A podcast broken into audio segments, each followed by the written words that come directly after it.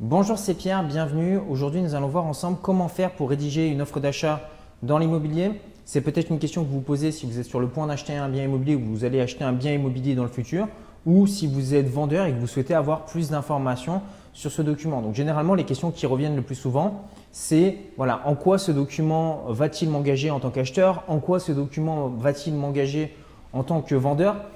Qu'est-ce qui va faire que mon offre d'achat a plus de chances d'être acceptée plutôt qu'une autre? Et c'est ce que l'on va voir en détail dans cette vidéo. La première chose à savoir, c'est qu'une offre d'achat peut se faire à l'oral ou bien à l'écrit. Donc évidemment, euh, si c'est une offre orale, il n'y aura pas de valeur juridique par rapport à ça. Et pour les offres écrites, bah, c'est un document qui va vous engager, que vous soyez acheteur ou vendeur. En réalité, ça va surtout engager le vendeur parce qu'un vendeur qui accepte une offre bah, ne pourra pas par la suite se désister.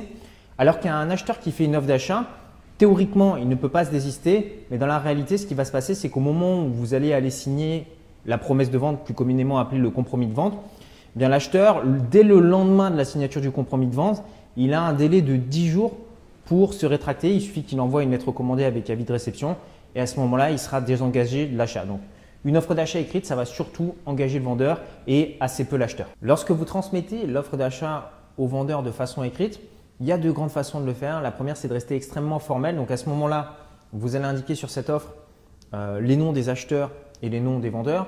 Vous allez ensuite indiquer un descriptif précis du bien, donc avec l'adresse, euh, le nombre de pièces et le nombre de mètres carrés. La troisième chose, c'est d'indiquer la durée de validité de l'offre. Donc, est-ce que c'est une offre qui est valable 5 jours, 10 jours, 20 jours, 3 jours, après laquelle bah, cette offre ne sera plus valable? La quatrième chose, vous allez indiquer si vous faites appel à un financement auprès de votre banque et si vous avez de l'apport, si au contraire, vous ne faites pas appel au financement immobilier. Et vous pouvez également ajouter à ce courrier des clauses suspensives. Qu'est-ce que c'est que ça? Ben, Ce sont simplement euh, des éléments qui peuvent vous permettre de vous désengager par la suite.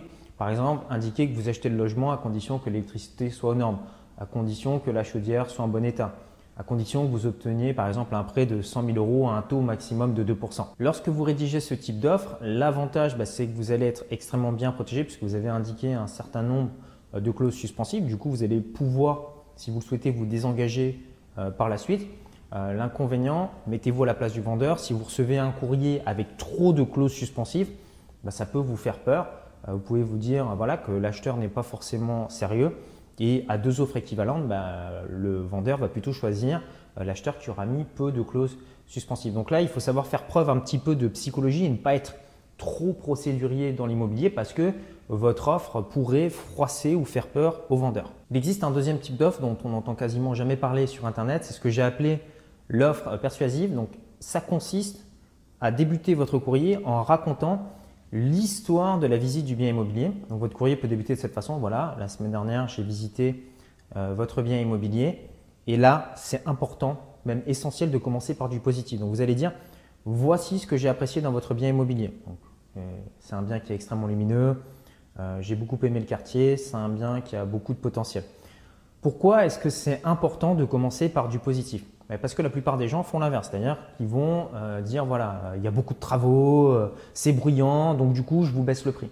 Si vous faites ça, ça revient un petit peu à rentrer dans un magasin et dire bah voilà, bonjour monsieur le vendeur, votre magasin il est pourri, mais euh, voilà, j'aime bien vos tomates, donc voilà, je vous achète que vos tomates. Forcément, si vous êtes vendeur, vous allez mal le prendre. Donc c'est important de toujours commencer par flatter l'ego du vendeur en lui disant que son bien immobilier, bah, il est très bien, et qu'il a du potentiel. Dans la deuxième partie de ce courrier, vous allez maintenant proposer ce que j'appelle un prix argumenté. Mettons que le vendeur demande 100 000 euros sur son bien immobilier et que vous souhaitiez en proposer 90. L'erreur, ça serait de rédiger, voilà, je vous propose 90 000 euros pour votre bien immobilier et de ne pas expliquer pourquoi. Vous, ce que vous allez faire, c'est que vous allez dire au vendeur, voilà, je vous propose 90 000 euros pour votre bien immobilier parce que, parce que ce bien immobilier nécessite des travaux de rénovation et je dois les inclure dans mon budget. Je vous propose 90 000 euros pour votre bien immobilier parce que j'ai vu avec ma banque et que mon budget est limité. Donc, j'aurais bien aimé vous en proposer plus, mais ma banque me limite. Le fait de proposer un prêt argumenté, ça va énormément influencer la réponse du vendeur lorsqu'il va recevoir ce type d'offre.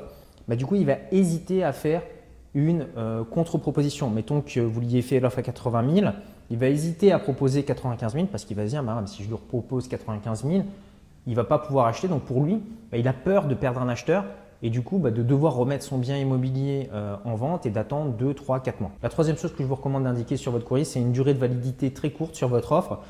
Lorsque vous visitez votre bien immobilier, vous pouvez laisser entendre au vendeur que vous visitez actuellement plusieurs biens immobiliers euh, en même temps et que voilà, vous avez besoin de vous positionner, vous hésitez entre ce bien immobilier et un autre. Donc le vendeur, le jour où il reçoit l'offre, bah, il va se souvenir de cette phrase, il va dire voilà, il me propose une durée de validité de 3 jours bah, parce qu'il a besoin de prendre sa décision entre mon bien immobilier ou un autre. Donc ça permet de créer un sentiment d'urgence chez le vendeur qui va être plus enclin à accepter votre offre. Maintenant, vous vous dites peut-être tout ça, c'est très bien, mais moi j'aimerais bien avoir un exemple mot après mot. Qu'est-ce que j'écris textuellement sur cette lettre Ce que j'ai fait, c'est que j'ai mis à votre disposition euh, un modèle d'offre d'achat. Donc vous allez pouvoir télécharger gratuitement en cliquant sur le petit carré qui s'affiche euh, ici ou euh, via le lien qui se trouve juste en dessous dans la description.